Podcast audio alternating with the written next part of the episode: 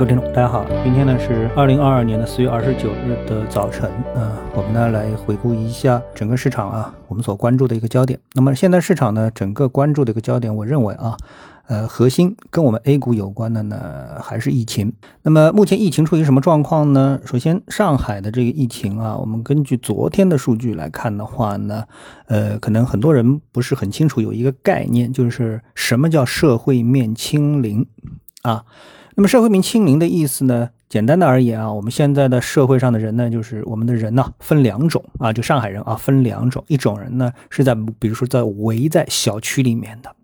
啊，那么这个就属于封闭人群啊，或者是管控人群啊，这个。那么另外一部分人呢，就是游走在这部分管控人群之外的。那有人说，为什么还有人游走在这一部分之外呢？那很简单，因为整个的一个呃社会它还要运作啊，最起码的，那么我们需要。这个快递人员啊，在外面流走。那很多人说，哎，这个京东啊、淘宝啊。啊，怎么都都停下来了，只是还在靠团购。那这是因为为了最大程度的啊，如果我们理解啊政府的这个政策的话，就是为了最大程度的压缩外面流动的人口。但是尽管如此，你不可能没有这部分人口。那么据估算，这部分人口最少也是在十万以上啊，甚至更多。那么这个数据呢，呃，昨天早晨公布的数据和啊今天的数据，因为我们还没有看到啊，昨天公布的数据和前天的公布的数据相比较的话呢，我们看到的。是感染人数在大幅的减低，对不对啊？上海的总的啊确诊人数再加上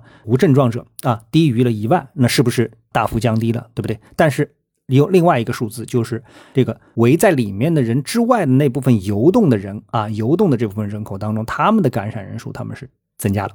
那么这部分人数增加之后啊，从一百七十多到了一百九十多，实际上这个呢就叫社会面数据。所谓的社会面清零啊，指的就是这部分的数据归零啊，也就是说，所有的在外面做快递的、跑快递的这部分人群，他们要归零。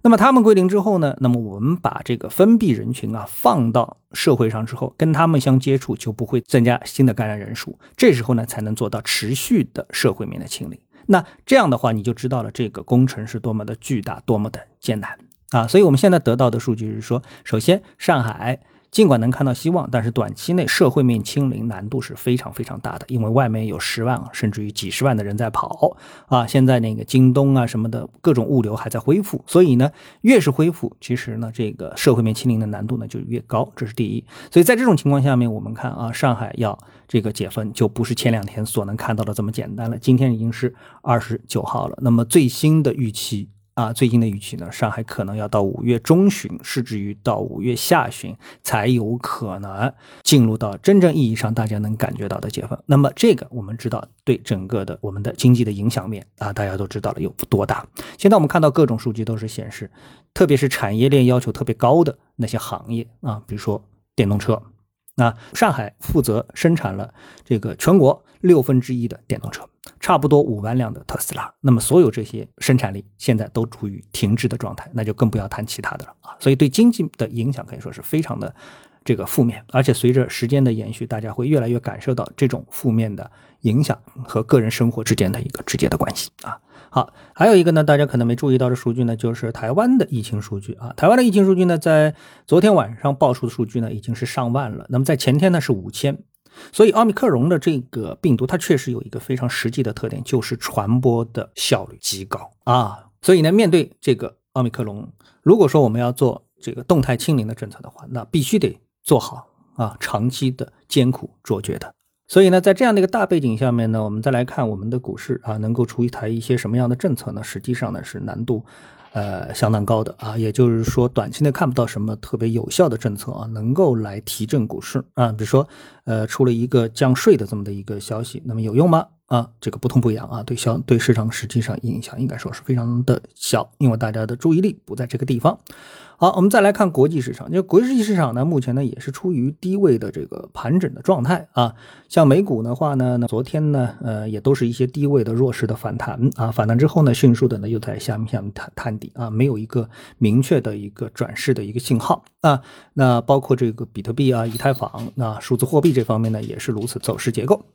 啊。那么国际市场呢，有一些比较有趣的事情啊、事件啊。呃，核心呢就是马斯克啊，马斯克呢花了四千四百多亿美元呢，把这个 Twitter 呢给呃基本上是收入囊中了。那这个呢，对于资本市场而言呢，是一个很振奋人心的消息啊。但是他对这个股市啊。提振作用非常有限啊，就是不是因为发生这个事情之后，大家看到，哎啊，这股市大家可以把它买上去了，没有啊，指数没有什么变化，只是这个股呢有一些这种呃提分人心的这个消息。而且马斯克呢也是一个非常能够制造啊这个热点的人啊，非常非常能制造热点啊。他呢在他的推特上面呢又分享了他最新的一些想法啊，他有两个亮点，一个呢呃声称他要买下可口可乐啊，另外一个呢他说呢他要买下麦当劳。啊，当然，这个买下啊，在呃美国市场当中呢，不是说我就是要买下它之后把它给私有化了啊，呃，因为私有化这个 Twitter 的话呢，它总共呃花四百多亿美元，这个呢问题不大，因为它的市值是四百多亿美元，对于马斯克来说啊，他调动一些力量是可以的。但是对于可口可乐和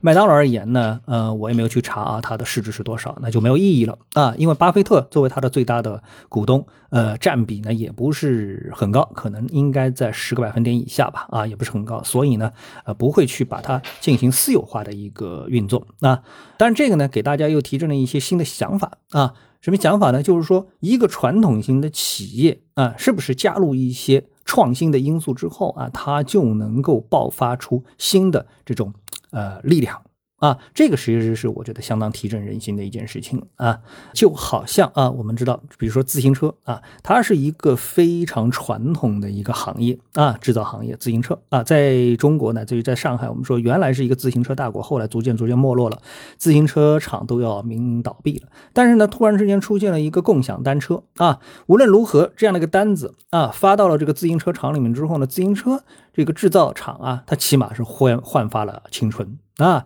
这就是一个，就是说新的打法啊，所以我们期待着马斯克啊，呃，如果说他不是开玩笑的话，那么他能够在这个可口可乐和麦当劳里面玩出什么样的一个新的玩法啊？这个我觉得是更激动人心的一个事情，而不仅仅是关注它股价的涨跌啊。好，谢谢各位啊，我们跟大家上午就聊到这里，那我们下午的时间再见。